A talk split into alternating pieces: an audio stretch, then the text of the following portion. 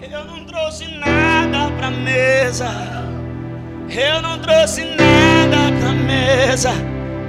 Apenas uma fome, uma sede, uma fome, uma sede, uma fome, uma sede. Eu não trouxe nada pra mesa. Eu não trouxe nada pra mesa. Apenas uma fome, uma sede, uma fome, uma sede, uma fome, uma sede. Filha de Jerusalém, filha de Jerusalém.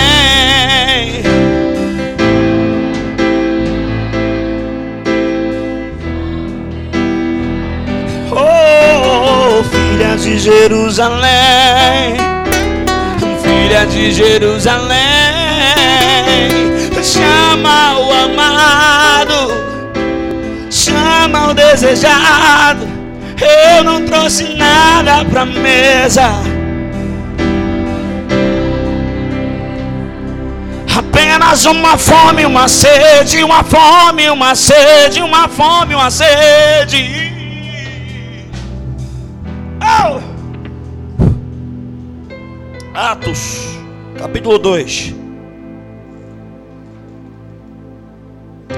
versículo 16.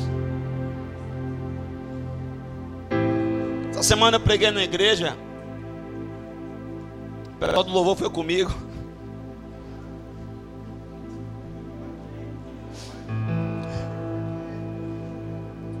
Eu confesso que até hoje eu estou querendo entender aquele culto. Quando a gente lê em Abacuque que diz que Deus faria uma obra tal que se contada muito não quereriam, acho que era um negócio daquele nível ali. Porque você tenta até contar para os irmãos o que aconteceu, mas você fica complicado. Mas que bênção, que bênção, que bênção. Aleluia. Atos 2, versículo 16. Glória a Deus.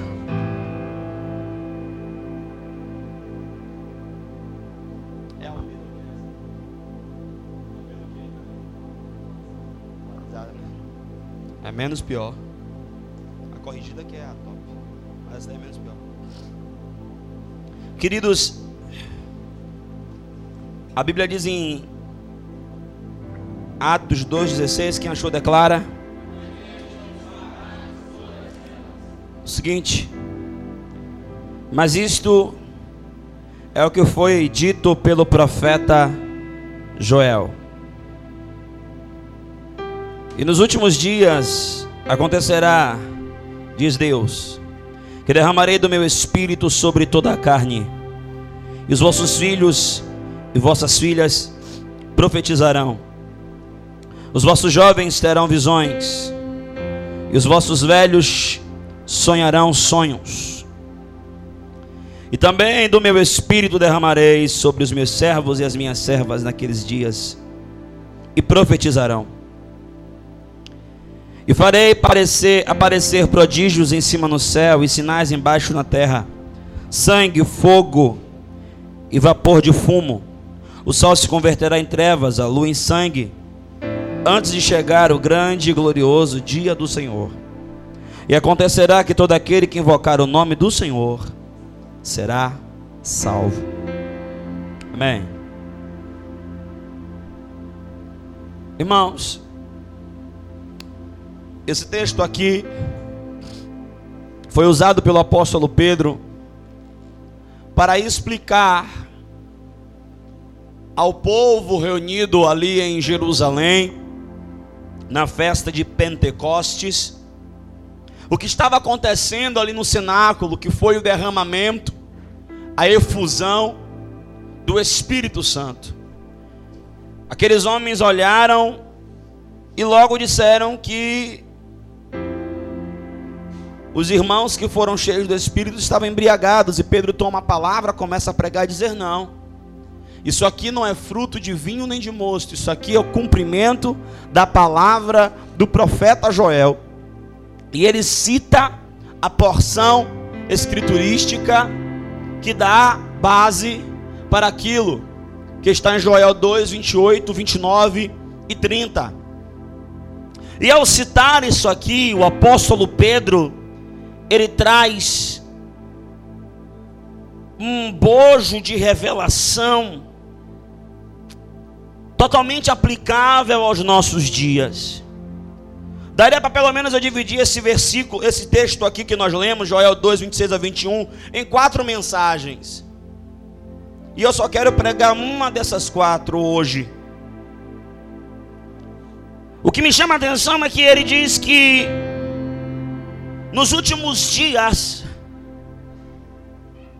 o Senhor derramaria do seu espírito sobre toda a carne. O texto não está dizendo que derramaria sobre os santos. O texto não está dizendo que derramaria sobre os membros de uma demoniação, denominação. Ou demoniação, depende, né? Às vezes é demoniação mesmo, né? O texto não está dizendo que derramaria do Espírito sobre os bonzinhos, sobre os melhores. O texto está dizendo que o Espírito seria derramado sobre toda a carne. Você é feito de carne? Tem irmão que não respondeu, então deve ter sido feito de quê? Deve ser. Vamos lá. Você é feito de carne, querido? Você tem carne? Uns mais do que outros.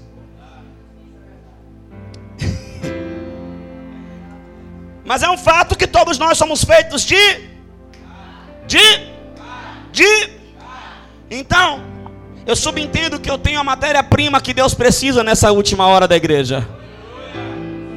Eu tenho uma matéria-prima que Deus precisa para manifestar a sua glória.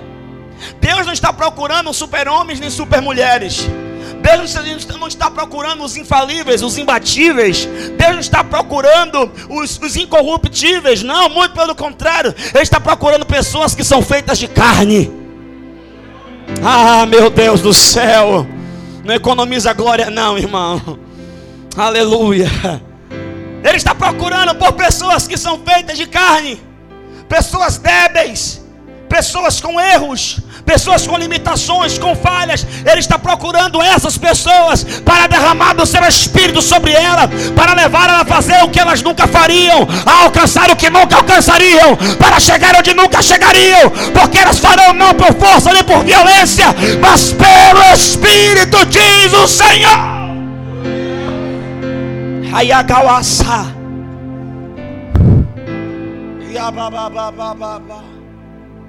Só que aqui nesse texto eu encontro uma prerrogativa. A única prerrogativa aqui é que todo mundo vai sentir o Espírito. Irmão, o cara não é crente, ele vem na igreja, ele sente a presença de Deus. Sente ou não sente? Sente. Arrepia Aí ele fala umas coisas assim, tipo, que vibe é essa, velho? Pô, que energia positiva. Pô, que clima massa.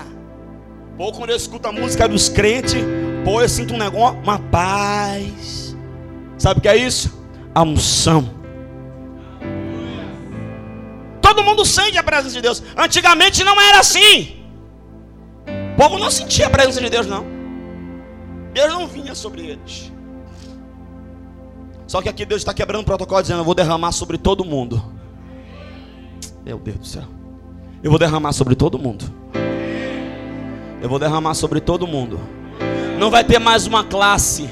Não vai ter mais um grupo, não vai ter mais apenas os escolhidos, os preferidos. A unção é para todos, o Espírito é para todos, os dons é para todos, a graça é para todos, a virtude é para todos, o poder é para todos. Ah!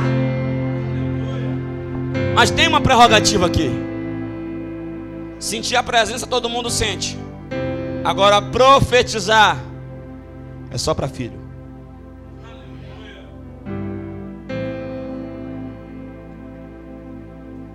Profetizar é só para quem anda em paternidade.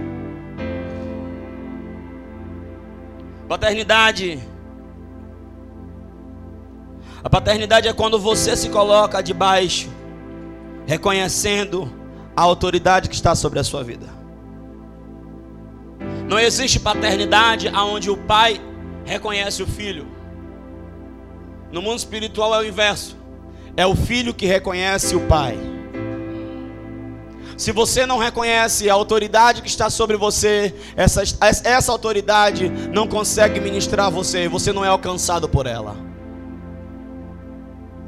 Você precisa reconhecer que sobre você existe um pai. Se você tem pai. Irmão, todo mundo busca, todo mundo anseia por um ambiente de cuidado. Todos querem ser cuidados. Esse ambiente de proteção, esse ambiente de cuidado é chamado pela Bíblia de paternidade. Toda pessoa que se sente cuidada, protegida, ela está vivendo em paternidade. Pastor, como é que eu sei que eu estou vivendo em paternidade? Você se sente cuidado? Se sente protegido? Você é confrontado, então você está vivendo em paternidade. Do contrário, você é um órfão. E órfãos não podem profetizar, porque não têm autoridade para isso. E a ausência de paternidade gera medo. Quando Adão pecou, ele negou a paternidade de Deus sobre a vida dele. Por quê? Eu ando em paternidade quando eu reconheço o meu pai. Quando é que eu reconheço o meu pai? Quando eu obedeço. Uma criança, ela não precisa de muita coisa. É só o pai dizer a ela: não mexa ali.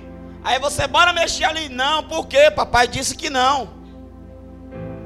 Nós precisamos voltar à inocência.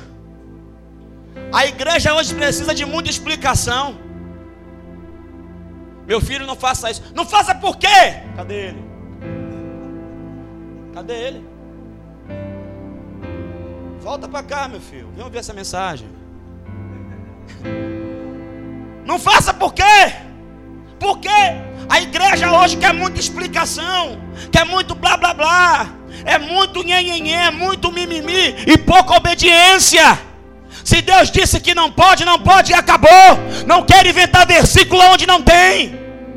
Mas o problema é que a gente quer desfrutar de tudo que a paternidade tem para oferecer, mas nós não queremos nos submeter àquilo que a paternidade requer de nós.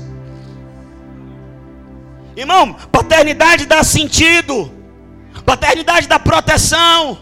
Qual é o papel do pai? O papel do pai é dar destino, o papel do pai é dar direção, o papel do pai é destravar, é liberar, o papel do pai é encaminhar. Quando você está debaixo de paternidade, você está debaixo de, de cuidado e de proteção, e o papel do pai é proteger o filho dele mesmo, porque Deus ele não proibiu Adão de comer da árvore do bem e do mal, porque ele queria dizer: Não, tem uma coisa que não posso dar para ele. Não. Deus disse: Não coma, porque no dia que você comer, você vai morrer. Ou seja, não coma para o seu próprio bem. Irmão, tudo que a Bíblia nos proíbe é para o nosso próprio bem. Tudo que a Bíblia diz que não é para o nosso próprio bem. E nós precisamos entender esse lugar em Deus. Vocês vieram aqui hoje? Aleluia. Irmão, a Bíblia diz que quando o ladrão vem, pra, vem na casa para roubar a casa, quem protege a casa é o pai. O papel do pai é trazer proteção. Só que o problema é que nós estamos diante de uma geração. Deus tem levantado pais espirituais, mas eles, eles insistem em querer agir como órfão. Qual é o pior tipo de órfão? O pior tipo de órfão é órfão de pai vivo. Porque alguém que perdeu o pai, que o pai é morto, ele tem uma explicação: não, meu pai morreu. E quem é órfão de pai vivo? Você tem pai? Tem. Onde é que ele está? Não sei. É uma dor que só quem já viveu sabe do que eu estou falando aqui. E espiritualmente, a igreja de Cristo tem se comportado dessa forma. Órfãos de pai vivo as pessoas tomam atitudes, tomam decisões, atitudes e decisões que vão implicar no seu futuro, na sua vida, e vai respingar no reino. E elas tomam atitude e agem de qualquer forma, e aquilo acaba com a vida dela, destrói a vida dela, anula o futuro profético dela, respinga no reino, e ela não pensa. Ela sabe por quê? Porque não quer se colocar debaixo de paternidade. Eu sou de uma época que o pastor olhava para o rapaz e dizia: Não namora com essa moça. Dizia com a moça: Não namora com esse moço. E aí, pastor? A gente obedecia. Hoje em dia, se o pastor fizer isso, misericórdia. Tocam fogo no carro do pastor e tudo. Eu sou de uma época que a gente recebia o convite para pregar numa outra igreja e a gente dizia assim: Olha, eu vou falar com o meu pastor, se ele abençoar, eu vou. E chegar pastor, a gente pode pastor dizer: Não, acabou. Hoje em dia você faz isso, a pessoa que te convida fala assim: ó, Você é besta, irmão, você é livre. Demônio. Eu sou de uma época que até para visitar outra igreja, a gente comunicava. Ó, oh, pastor, vou visitar a igreja de um amigo, é um aniversário, é uma festa lá, sei lá, me convidaram, vou lá. É? Hoje em dia não.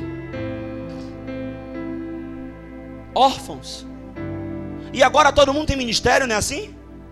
E é um bando de órfãos que não congregam, não tomam santa ceia, não se coloca debaixo de autoridade, vive para cima e para baixo, aqui e acolá, soltos, órfãos, não tem autoridade para profetizar. É por isso que tem tanto escândalo por aí, é por isso que tem tanto problema por aí. Sabe por quê? Porque o espírito de orfandade tem trazido maldição para o meio da igreja. O que, que a Bíblia diz em Malaquias 4, versículo 5 e 6? O Senhor disse que Ele nos últimos dias, olha o tempo, mesmo tempo, olha o tempo, nos últimos dias eu enviarei sobre a terra o espírito de Elias, e converterei o coração dos pais aos filhos e dos filhos aos pais. Para quê? Para que a terra não seja ferida de maldição Eis que enviarei o profeta Elias antes que venha um grande e terrível dia do Senhor.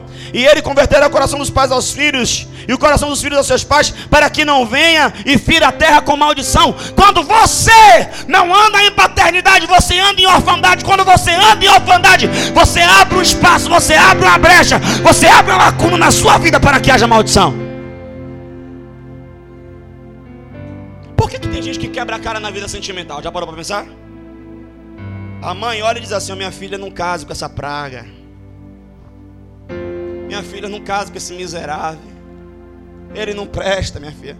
Não, minha mãe, eu gosto dele. Ele é tão bonitinho.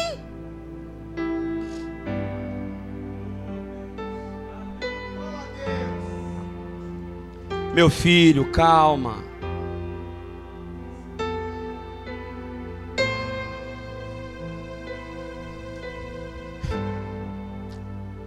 Queridos, é sério.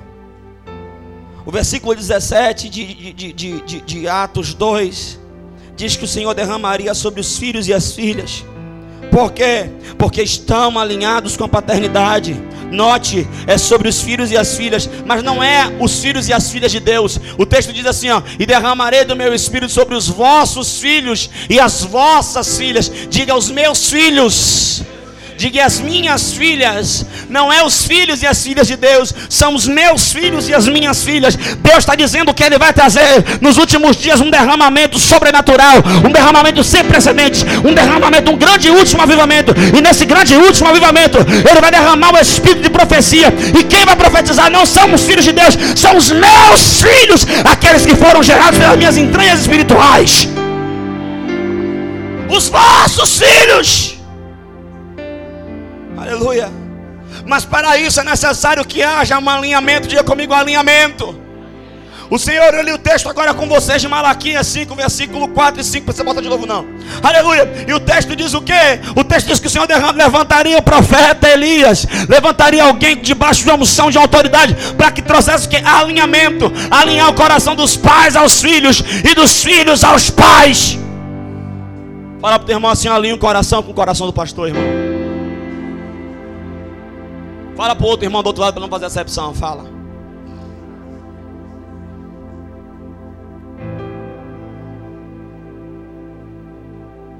Se o seu coração não está alinhado com o meu, das duas, uma. Ou você está no lugar errado, ou você está com a motivação errada. Obrigado pelo seu amém tão empolgante. Ou você está no lugar errado, eu não sou seu pai. Ou você está com a motivação errada. Uma coisa é certa: o filho recebe do que o pai recebe. Irmão, pensa isso aqui. Como é que vai vir esse derramamento? O texto está prometendo que vai vir um grande derramamento. O texto está prometendo que vai vir um grande último avivamento. Olhe para mim, me dê sua atenção de presente. O texto está dizendo que vai vir nos últimos dias. O apóstolo São João, em 1 de João, diz que já era a última hora. Aleluia, aleluia. E o Senhor está prometendo que antes do, do arrebatamento vai vir um grande último avivamento, um avivamento sem precedentes na história, o maior avivamento de todos os tempos. Pastor, o que é que precisa então para que haja esse avivamento? O que é que necessita então para que haja esse derramamento? Para que haja esse derramamento é necessário, aleluia, que nós tratemos, aleluia, com as pessoas que têm vivido o espírito de orfandade, porque o derramamento ele vem para os que são filhos. Aleluia! O Senhor está dizendo que só os filhos vão desfrutar dessa promessa. Você precisa alinhar seu coração. Você precisa abrir mão da orfandade, abrir mão da autonomia. Você precisa abrir mão desse negócio de que manda na minha vida sou eu. Você tem um pai.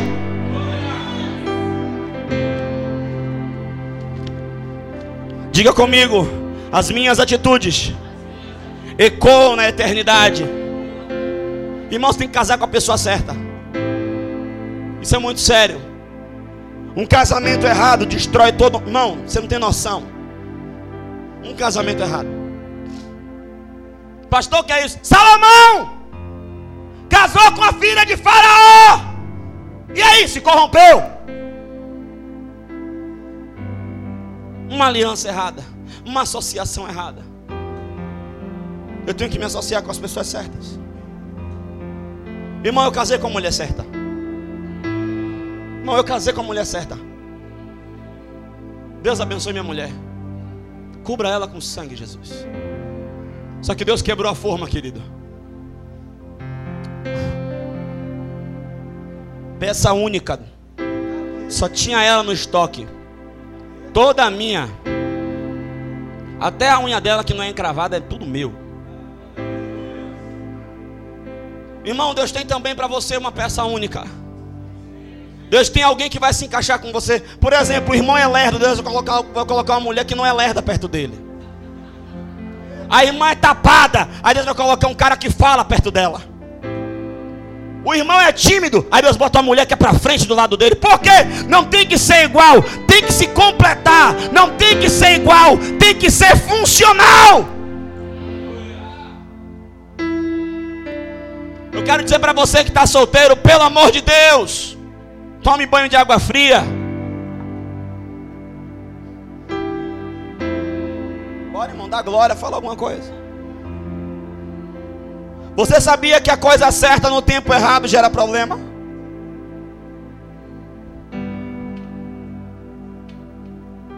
Porque para tudo há um tempo e um modo. Não tem que ser só a coisa certa, tem que ser a coisa certa na hora certa. Não dá para começar o almoço pela sobremesa, dá? Tem que ser a coisa certa na hora certa. E o Senhor está nos chamando. Entenda aqui uma coisa. Deus me deu até uma frase. Lares destruídos gera filhos frustrados. Agora lares estruturados gera filhos habilitados. Nós precisamos, irmão, como igreja, estruturar a casa, nós, como igreja, precisamos colocar a casa em ordem. Você precisa entender que você é em Deus. Aleluia, aleluia. Porque o derramamento só vai vir por alinhamento. Você vai entender isso aqui. Vem cá, vem cá, vem cá, vem cá. Vem. Bora, macho. Fica aqui. Vira pra cá. Não, você é maior, fica aqui. Ele é menor. Fica aqui. Fica aqui. Queridos, isso aqui é alinhamento. O que é alinhamento?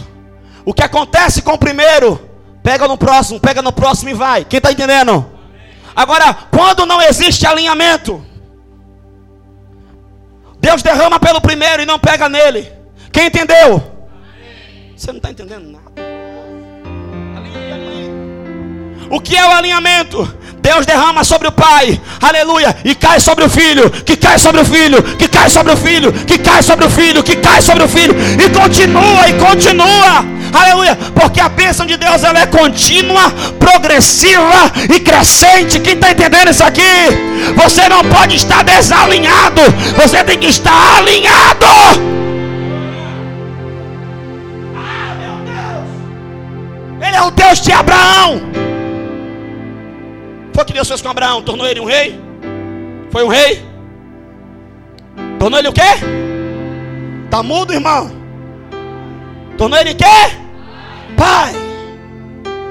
Deus quando fez Adão, ele não tornou Adão rei de todos os homens. Ele transformou Adão no pai de todos os homens.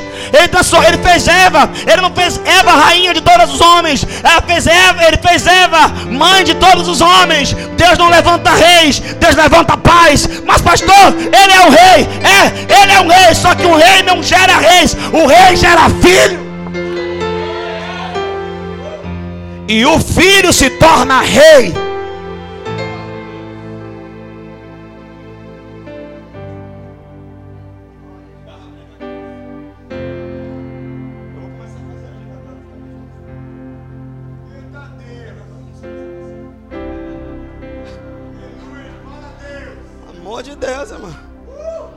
cara larga uma peteca dessa, esses irmãos ficam com essas caras todas murchas. A outra com a mão na boca, dá um glória, rapaz, vai. Tenda! Você tem que estar alinhado. Porque no alinhamento, a bênção que pega no seu pai, pega em você. Se seu pai é um homem de unção, você vai ser um filho de unção. Se seu pai é homem que anda nos dons, você vai andar nos dons. Se seu pai é homem de autoridade, você vai andar em autoridade. Se seu pai é homem de oração, você vai ser uma mulher de oração. Se seu pai é homem de poder, você vai andar em poder. Se seu pai é homem que vai para as nações, você vai para as nações. Porque a mesma bênção que alcança os pais, pega os filhos.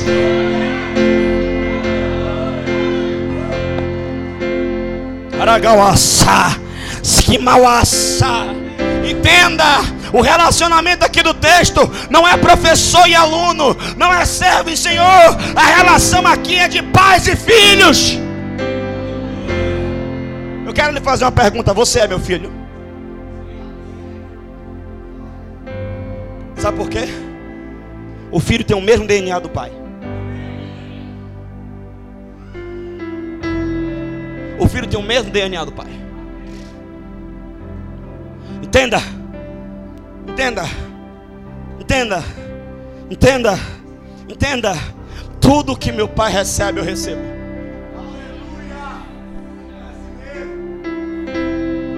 E eu vou falar algo mais profundo agora. O presente do pai aponta para o futuro do filho.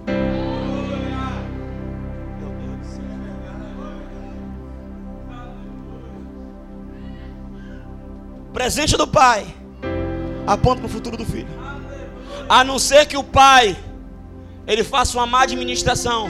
Mas se o pai faz uma boa administração, o presente dele aponta para o futuro do filho. Quer ver? O pai tem chácara, o pai tem carro, o pai tem casa própria. Qual é o futuro do filho?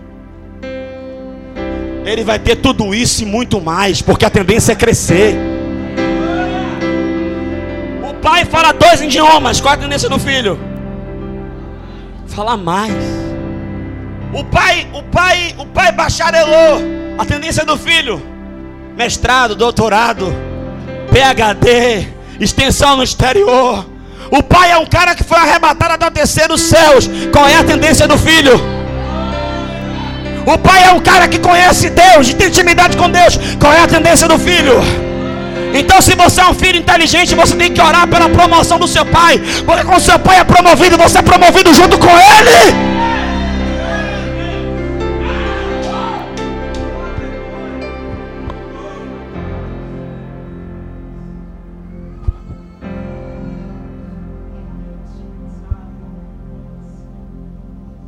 Hoje eu estou profeta, hoje eu estou profeta.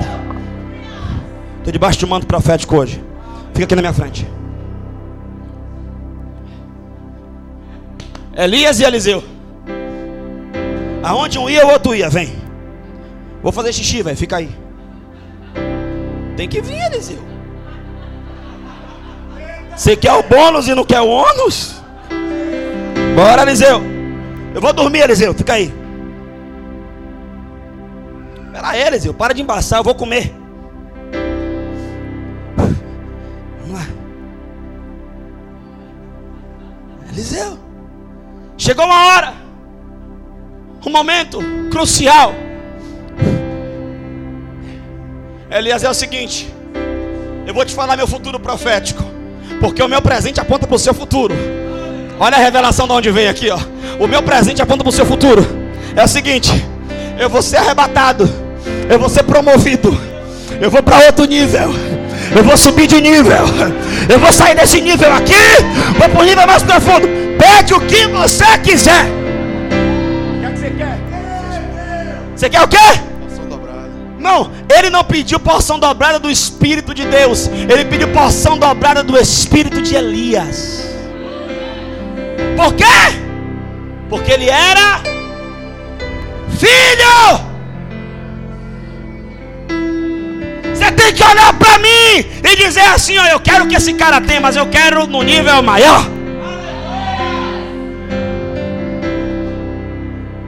Aí Elias, coisa dura me pediste. Se você ver ser arrebatado, você vai. Irmão, veio um carro de fogo. Xá, separou os dois. Irmão, entenda uma coisa: a única coisa que pode separar o filho do pai é o céu. As suas emoções não podem lhe afastar do seu pai os problemas, os perrengues, os embates, os confrontos, confronto, perrengue e bate, não é para nos afastar, é para nos aproximar, porque perrengue, confronto e embate é para nos alinhar.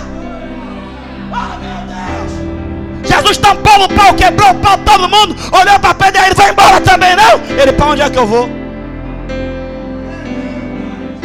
Para onde é que eu vou? É melhor ficar aqui tomando murro no olho.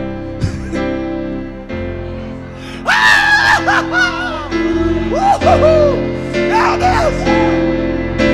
Veio o carro de fogo. Por quê, pastor? Porque você disse que só o céu pode separar o pai do filho. O céu separa o pai do filho quando o filho está pronto para cumprir o seu destino profético. E aí, a capa caiu. Elias foi Segundo o Reis, capítulo 2, diz que Eliseu pegou a capa, bate, bate nas águas. Que Eliseu da Bajara, vai. Isso. Ele bateu nas águas e disse: Meu pai, meu pai, carros de Israel e seus cavaleiros. Por que, que ele gritou: Meu pai, meu pai? Eu posso lhe falar uma coisa? Você pode nunca me chamar de pai, mas você tem que me respeitar como seu pai. João capítulo 14, versículo 18. Os discípulos nunca chamaram Jesus de pai, mas quando Jesus estava para ir, olhe, o meu presente aponta o seu destino profético. Quando ele estava para ir, ele disse: Eu não vos deixareis.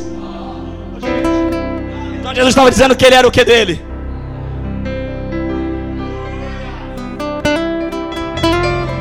Você tem que entender. Tem coisa na sua vida que está travada por causa do espírito de orfandade. Porque todo órfão é autônomo. Deus não nos chamou para sermos independentes. Deus nos criou para sermos dependentes uns dos outros. Nós somos um corpo. Ah, meu Deus. aleluia.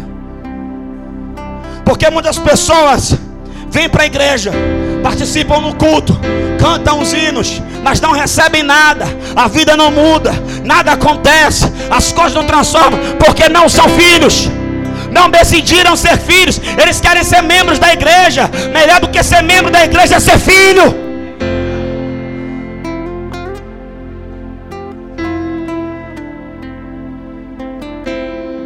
Irmão, tudo que o Pai recebe, eu recebo.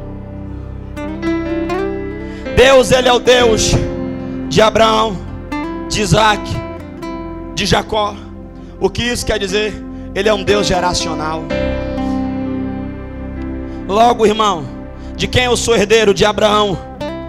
Tudo que meu Pai Celeste deu a meu pai Abraão, eu, como herdeiro, eu recebo quando eu me alinho com a sua paternidade.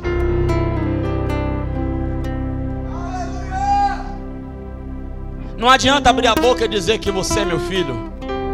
Você tem que se alinhar como tal. Eu estou te chamando para vir para casa de oração orar. Vem orar.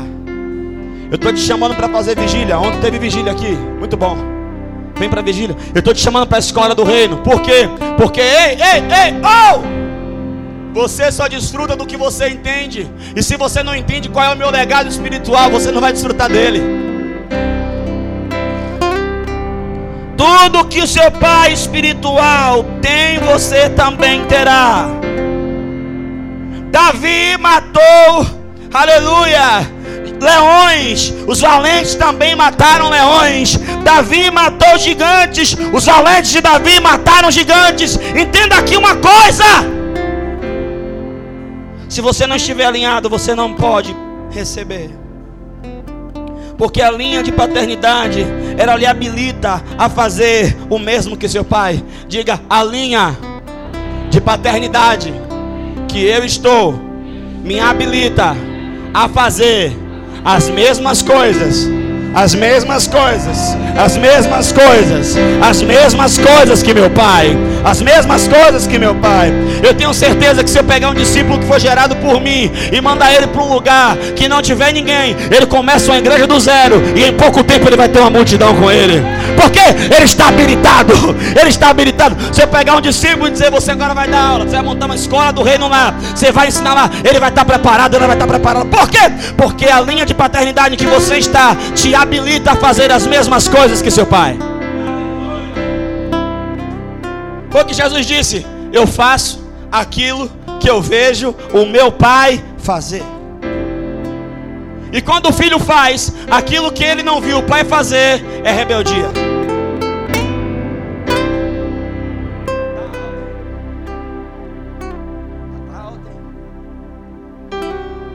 Aleluia! Vocês ainda estão aí? Irmão, Jesus caminhava com segurança. Mateus capítulo 1, versículo 22 diz que tudo que ele fazia era com base no que fora profetizado. Quando você anda em paternidade, você anda com segurança.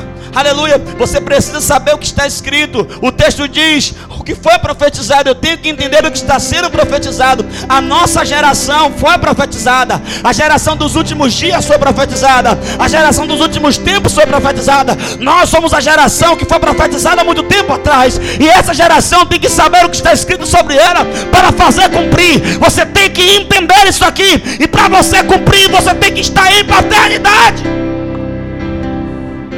Logo, precisamos resolver a casa raiz. Pastor, qual é a causa raiz? Orfandade. Resolvendo isso, teremos o derramar prometido. Quem está entendendo esse negócio aqui? Quando eu resolvo a orfandade, eu tenho derramamento.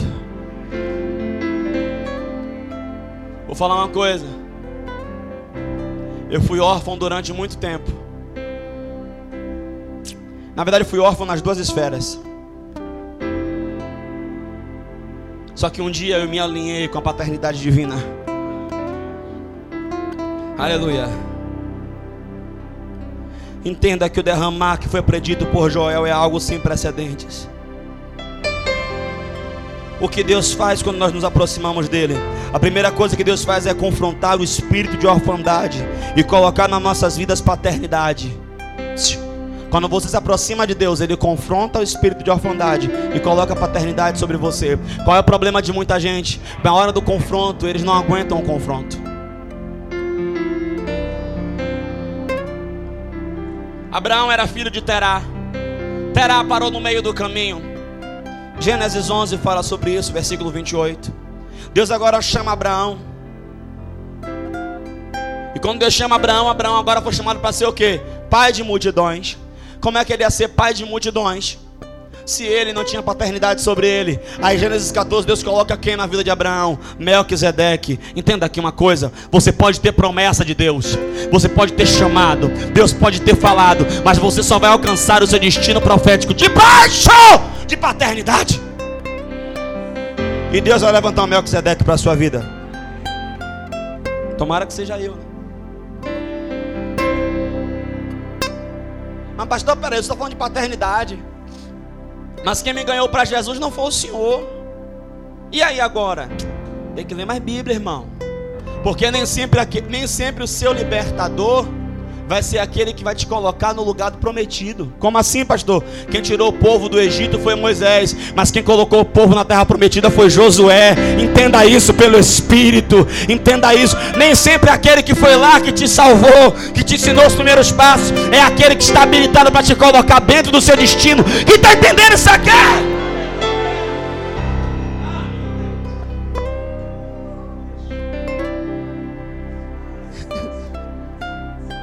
Irmão, se nós conseguimos entender que resolvendo o espírito de orfandade, aleluia, vão ocorrer coisas poderosas, sobrenaturais para conosco, nós começaríamos a correr para resolver isso. E eu libero sobre a sua vida, meu irmão, toda raiz de orfandade que ainda possa haver em você, ela é quebrada, é anulada, é destruída, é arrancada, no nome santo e poderoso de Jesus. Porque tudo no reino de Deus está alinhado com paternidade. Deus não tem dois reinos, ele tem um reino. E qual é a origem desse reino? A origem desse reino, aleluia, é mais do que um rei. A origem do reino é um pai. Jesus não veio apresentar um rei, Jesus veio apresentar um pai.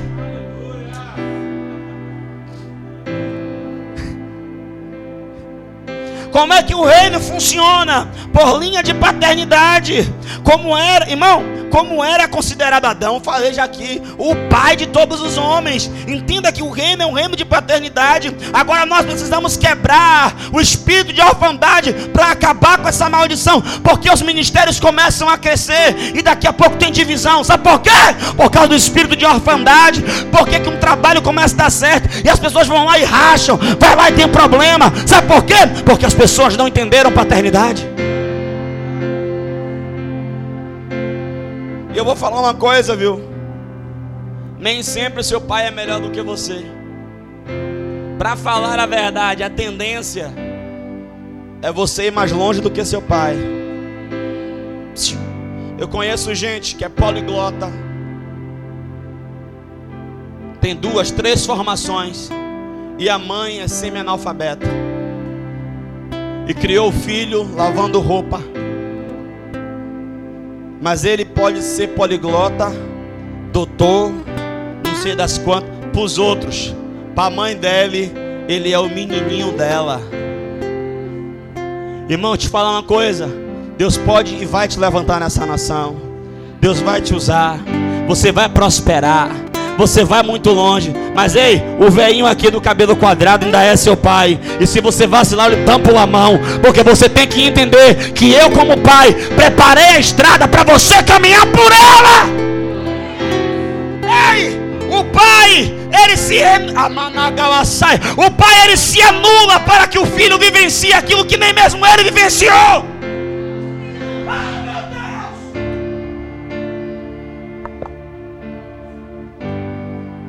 Que prepara.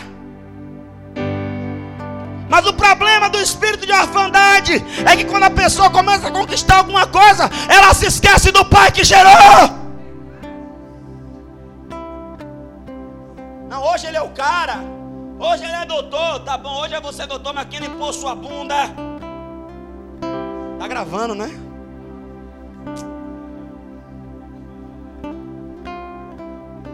Hoje você está abençoado, hoje você é empresário, mas quem que teve que passar noites em claro? Quem teve que aguentar sua choradeira? Quem foi que estava com você no momento difícil lá? Quem, quantas noites, enquanto você dormia, velava seu sono e orava por você? Irmão, anula o espírito de orfandade. No nome de Jesus. O livro O inimigo ele quer quebrar o relacionamento dos filhos para com o pai, a fim de introduzir maldição, como ele fez no Éden. Olha como ele conversou com Eva. É, Deus disse, como é que Deus disse? Ele disse que não podia comer da árvore, Eva não.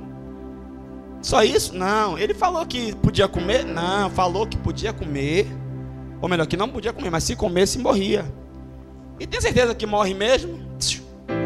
Ei, ei, o espírito de orfandade, ele vem colocar em xeque a imagem do pai. A primeira arma que o diabo usa para anular a voz profética do seu pai sobre você é colocar a imagem dele em jogo.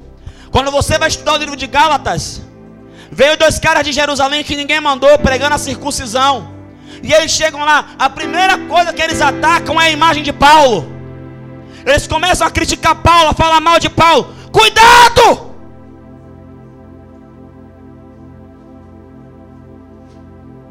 Se não falaram mal de mim para você, vão falar a qualquer hora. É, pastor, vão.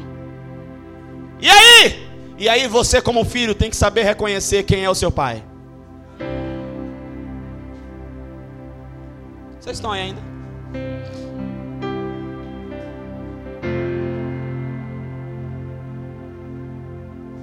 Oh.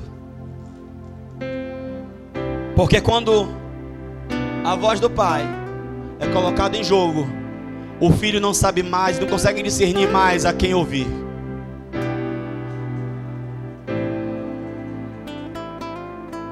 Você já percebeu criança brigando? Rapaz, é assim, né? Não, é assim, né? Não. Rapaz, é assim, né? Não, não é assim, não, porque meu pai me disse.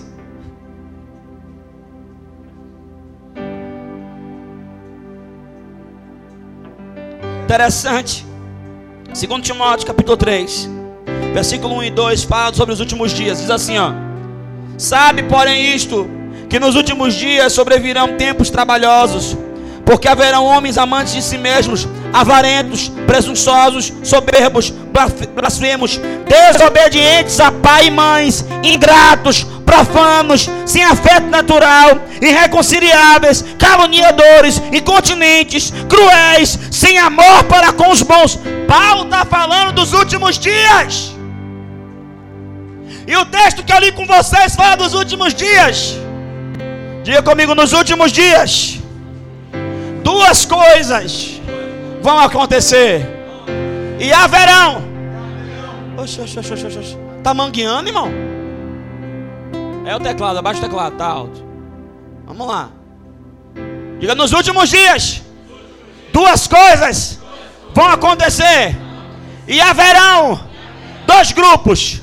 Primeira coisa que vai acontecer: serão dias trabalhosos. Serão dias ruins, serão dias maus, serão dias de trevas. E vai ter um grupo. Qual é o grupo? O grupo daqueles que vão participar e vão viver isso nos últimos dias. Tem também outro grupo. E tem uma coisa que vai acontecer. O que, é que vai acontecer nos últimos dias? Deus vai derramar do seu espírito. E aí vai ter um grupo que vai desfrutar do derramamento. Quem é o grupo que vai desfrutar do derramamento? Os filhos! É você que escolhe em que grupo você vai estar. E o que é que você vai viver nos últimos dias? Olha o que Paulo fala aqui, irmão. Paulo falou muita coisa aqui. Mas o que me chamou a atenção dentro dessa mensagem é que uma das características dos homens dos últimos dias é que eles seriam desobedientes aos pais.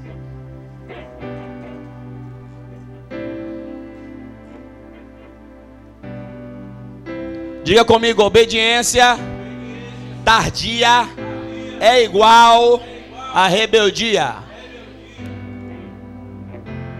Se o pai falou, faça.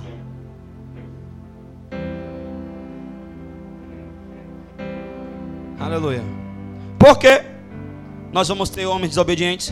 Porque a única forma de amaldiçoar a casa é havendo um corte geracional. Irmão, se a relação pai e filho é quebrada, como é que o reino vai ser passado no decorrer dos anos? Entenda. Entenda. Por que, que Deus ele corta o sacerdote ali? Porque ele foi um mau pai. Por que, que Samuel é cortado e Deus levanta um rei? Porque foi um mau pai. Aleluia, aleluia. Por que se divide os reinos de Israel? Porque Davi não soube ser pai. Por que, que isso se agravou com Salomão e, o reino se dividiu com Robaão? Problema de pais com filhos. Irmão, entenda: o reino de Deus é um reino de paz. O reino vai ter continuidade não é com chefes, é com pais. Tem gente aqui na igreja que se assusta. Algumas pessoas têm procurado a minha pastora e têm dizido: é assustador. No início eu fiquei com o pé atrás. Eu pensava que vocês queriam alguma coisa. Eu pensava que vocês estavam com segundas intenções, querendo alguma coisa, mas depois eu percebi que não. É o nome disso é paternidade. Vocês cuidam muito de mim, vocês se preocupam muito comigo. Eu nunca vivi isso. Eu congregava numa igreja que eu entrava, muda saía calada, sumia um mês, ninguém percebia a minha ausência, ninguém me ligava, ninguém me procurava. Esse negócio é estranho. Irmão, as pessoas estão ficando com o pé atrás e com medo porque as pessoas não sabem o que é viver em paternidade, não sabem o que é viver em amor. Entenda aqui uma coisa: Deus te chamou para esse lugar.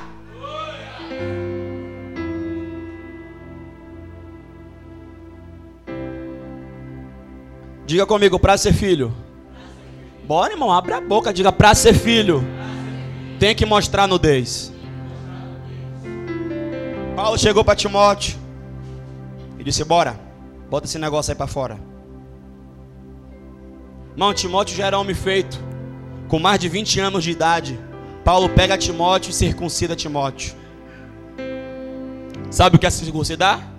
Tirar a carne do prepúcio.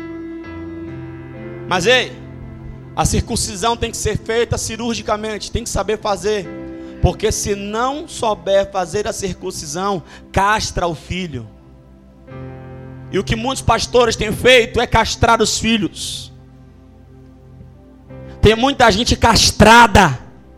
Gente que tinha chamado, gente que amava o reino, amava a obra, se dedicava para o reino e foram castrados.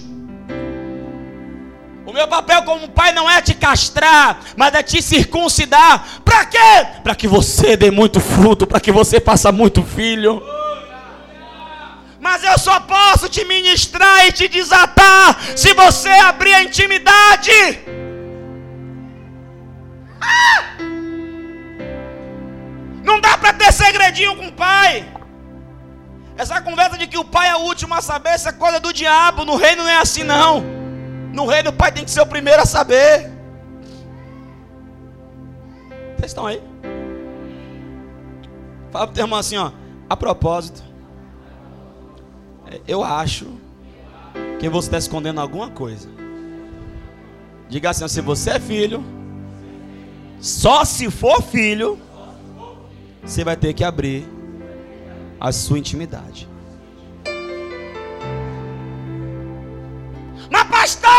Eu nasci assim, eu, meu, você vai pro quinto dos infernos, esse de Gabriela. Você nasceu assim, ficou assim, mas não vai morrer assim. Você vai ser transformado de glória em glória.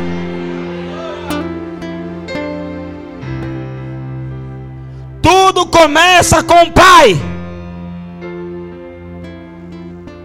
Meu Deus. O derramar de Deus é através de uma linha de paternidade. Você tem que estar debaixo de uma autoridade e tem que reconhecer a autoridade como pai. Porque a paternidade deve ser conhecida e reconhecida a fim de que ela seja exercida. Diga comigo, paternidade tem que ser conhecida e reconhecida para que ela seja exercida. Olhe para mim, olhe para mim. Fator natural que explica o espiritual. Na sua certidão de nascimento, em nome de quem? Só que não tem só de pai e mãe, tem dos avós. Sabe por quê? Tá dizendo assim, ó, ele não é, não é, não é, não é fruto de chocadeira não. Ele é filho de alguém que tem pai. E aí veio você. Como é a composição do sobrenome? A composição do sobrenome é o sobrenome do seu avô, que sua mãe recebeu, e o sobrenome do seu pai, que era do avô, que ele também recebeu. Porque a sociedade brasileira ainda é, e eu oro para que ela continue, uma sociedade patriarcal. A mulher casa, ela perde o sobrenome da mãe e ganha o sobrenome do marido. Tem uma palhaçada aí de que a mulher agora não precisa nem mudar o nome. Eu vou falar uma coisa aqui para meus filhos. Vocês que são machos, que vão casar. Essa menina vem para você. Eu não quero receber seu nome, não. Você também não quero casar com você. Não case, não. Tire onda, velho. Vai ter que receber meu nome. Peguei daqui. Olha o sobrenome da criatura. Melo Costa. Ah, Está repreendido. Eu nada! Vai ter que botar o Timóteo aí. Mas pastor ficou feio. Feio é seu passado sem Cristo, rapaz. Irmão, o nome lá está dizendo assim, ó. Ela tem alguém que é responsável por ela, que sou eu. E tem outro cara que é o pai nome disso é árvore genealógica. Eu tenho que entender que lá no documento do RG tem o nome do seu pai, porque está dizendo que você é filho de alguém. E o que é que me matava? Me matava que no meu tinha o nome da minha mãe, mas não tinha o nome do meu pai. Hoje em dia não tem nada, hoje em dia fica em branco, mas antigamente era assim, ó, não declarado. Irmão, quem inventou aquilo foi o Satanás, irmão. Quando eu li aquilo, eu... como é que não pode ser declarado? Minha mãe me fez como? Sozinha? Até onde eu sei, o Espírito Santo só fez uma pessoa, Jesus. Era frustrante para mim. Dia dos pais. Oh, meu Deus do céu. Mas eu entendi que eu não comecei no meu pai da terra, eu comecei no meu pai do céu. Porque ele me elegeu nele desde antes da fundação do mundo. Eu não sou um acidente. Deus não errou comigo. Irmão, vou falar uma coisa. Ontem eu estava aqui orando nesse altar. E eu comecei a falar umas coisas para Deus que eu não aguentei, eu comecei a chorar. Eu disse, Senhor, eu tinha tudo para dar errado. Senhor, eu era um projeto fadado ao fracasso. Até o dia que eu entendi que eu não fui fruto de um acidente. Até que um dia eu entendi que eu não fui fruto de uma rapidinha. Até o dia que eu entendi que eu fui fruto do coração de Deus. Que Deus me criou para esse momento, para esse propósito e para essa geração.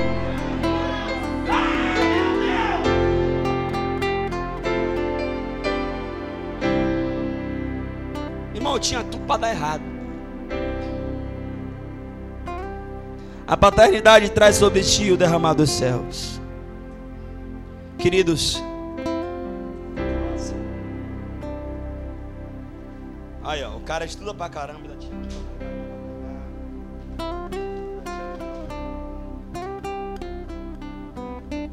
Não dá para pregar mais.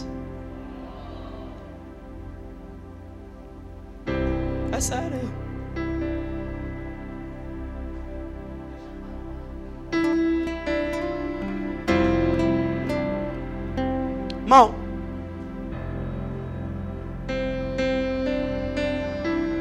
eu vou falar algo muito profundo agora, eu vou precisar de mais atenção.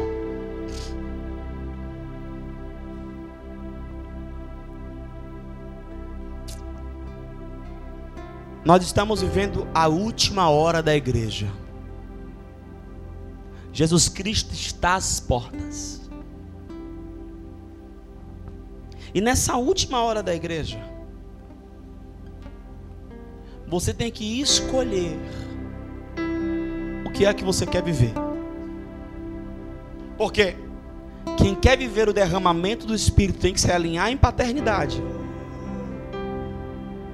E aí, meu irmão, você começa a viver tudo que seu pai vive. Seu pai é próspero, você é próspero. Seu pai é abençoado, você é abençoado. Seu pai é cheio de Deus, você é cheio de Deus. Quem entendeu? Mas se você não se alinhar, você vive a outra realidade.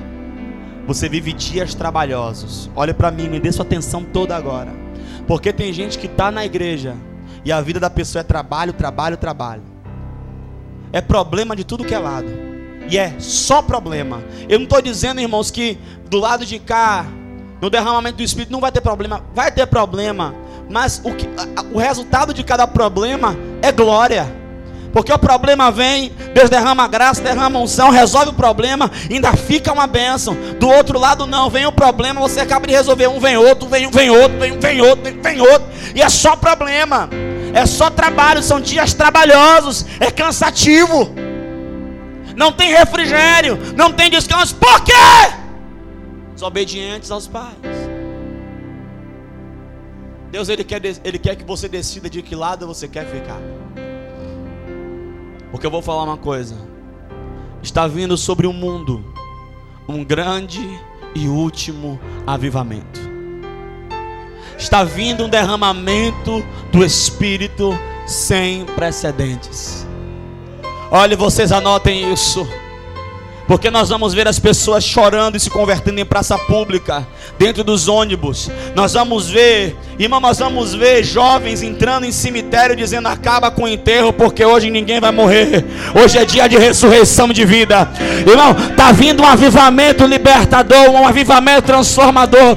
Irmão, tá vindo um avivamento que usuários de drogas, traficantes, ladrões vão entrar na igreja, entregar as armas, entregar a vida a Cristo. Está vindo um avivamento em que alguém vai encostar perto de você, vai começar a chorar e vai dizer: Eu não sei o que, é que eu estou sentindo, mas você chegou aqui, eu estou chorando, e você vai dizer: É o Espírito de Deus. Está vindo um grande e último terrível avivamento. Eu quero que você faça parte desse avivamento. Eu quero que você seja usado nesse avivamento. Eu quero que Deus te use para profetizar nesse avivamento. Eu quero que o Espírito de Deus te levante com autoridade, com ousadia, com intrepidez e com poder. Está na hora de nós esquecermos o que passou, esquecendo as coisas que para trás ficam. Nós estamos correndo para o prêmio da soberana vocação, olhando para Jesus, o autor e consumador da nossa fé. Está vindo um avivamento. Anote isso. Você vai estar na sala da Camassúbia. Alguém vai entrar na sala. É você, Keiane? Rapaz, me fala de Jesus. Me fala de Jesus. Ah, eu creio nisso. Eu creio nisso. Eu creio nisso. Alguém vai ir na tua casa, vai bater na tua porta e vai dizer: Me fala desse Jesus, me fala. Ah. Porque o Senhor disse que nos últimos dias, olha quanta profecia para os últimos dias, Ele derramaria sobre a terra uma fome, uma sede, uma fome, uma sede, uma fome, uma sede, uma fome, uma sede de ouvir as Suas palavras. Não fome de pão e nem de água, é de ouvir a palavra. Você é filho.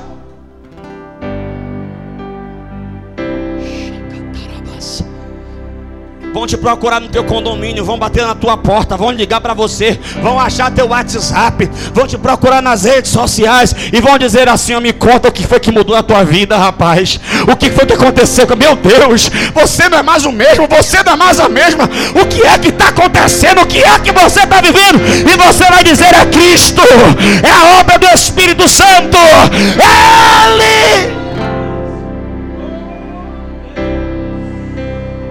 Ah, oh, mas pastor, a Bíblia diz que nos últimos dias muitos vão esfriar, é verdade. A Bíblia diz que nos últimos dias muitos vão desviar, é verdade. Mas eu não vou fazer parte desse grupo. Eu vou fazer parte do grupo que vai esquentar, que a chama vai aumentar, que o fogo vai subir. Eu faço parte do grupo que vai profetizar. Eu faço parte do grupo que vai declarar. É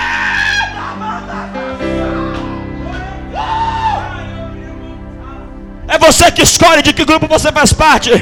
Nós estamos sendo preparados para um grande e último avivamento. Não dá para ficar brincando mais. Não dá para ficar perdendo tempo com coisa pequena, com coisa boba. Está na hora de você entender que você é filho. E na sua boca existe o oráculo divino. E ei, o mundo, o mundo é o cemitério, é o vale de ossos secos, e o eterno, que é o nosso Pai, está dizendo: profetizem, profetizem, profetizem, profetizem, profetizem, profetizem.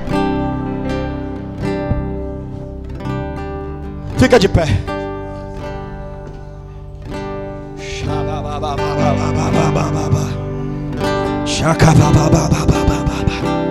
Shokatarabalabasa.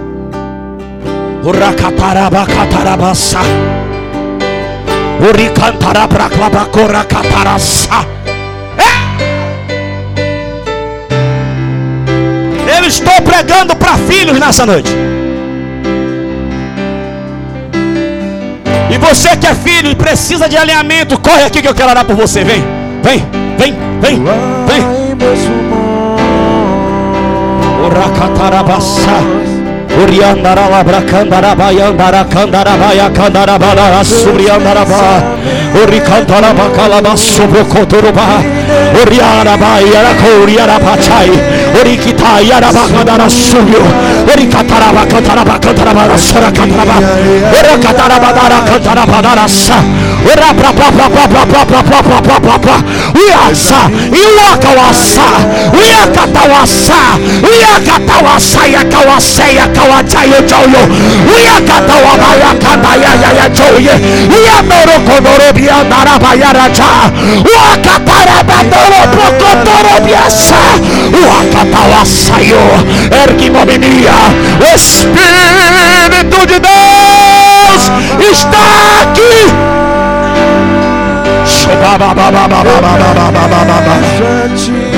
Existe um alinhamento acontecendo.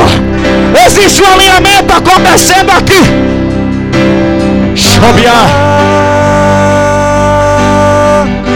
Cadê os diáconos da casa? Cadê? Oh meu Deus! Oh meu Deus! Oh meu Deus! Xarabaianda! Essa minha realidade. Feche os seus olhos! Tem uma unção sendo liberada aqui! Feche os seus olhos.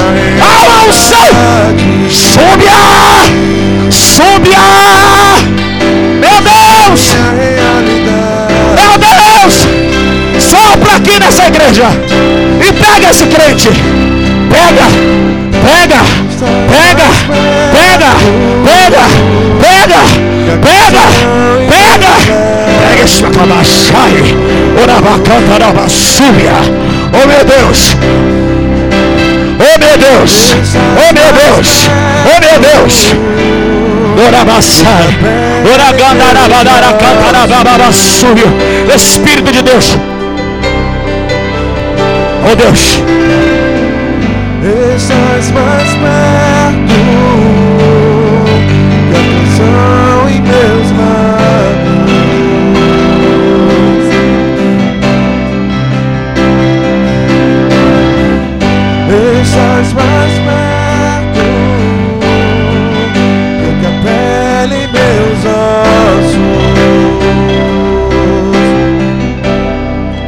ossos. Chorar, cantar, alabar, alaçar. cai. Não se desligue. Feche seus olhos. O Espírito de Deus, Ele está aqui para te alinhar com o propósito. Ele está aqui para te alinhar com o propósito. Ele está aqui para te alinhar com o propósito. Ele está aqui para te alinhar com o propósito. Pai te trouxe aqui para te desatar.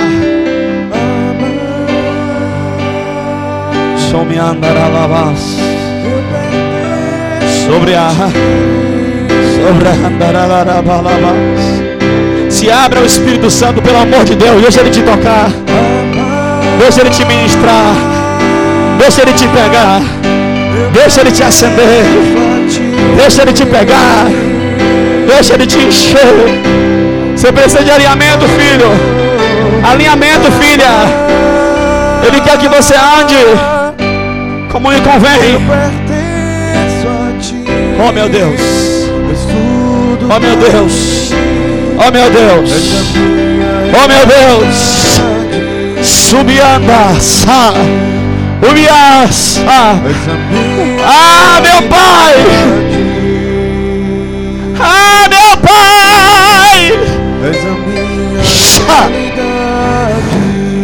Era baiera, laraba, maraiera, bararaiera, ba. Oh Espírito Santo, Espírito de Deus, Espírito de vida. Espírito do Senhor, que testifica com o nosso espírito que nós somos filhos. Vem com a tua paternidade, paternidade.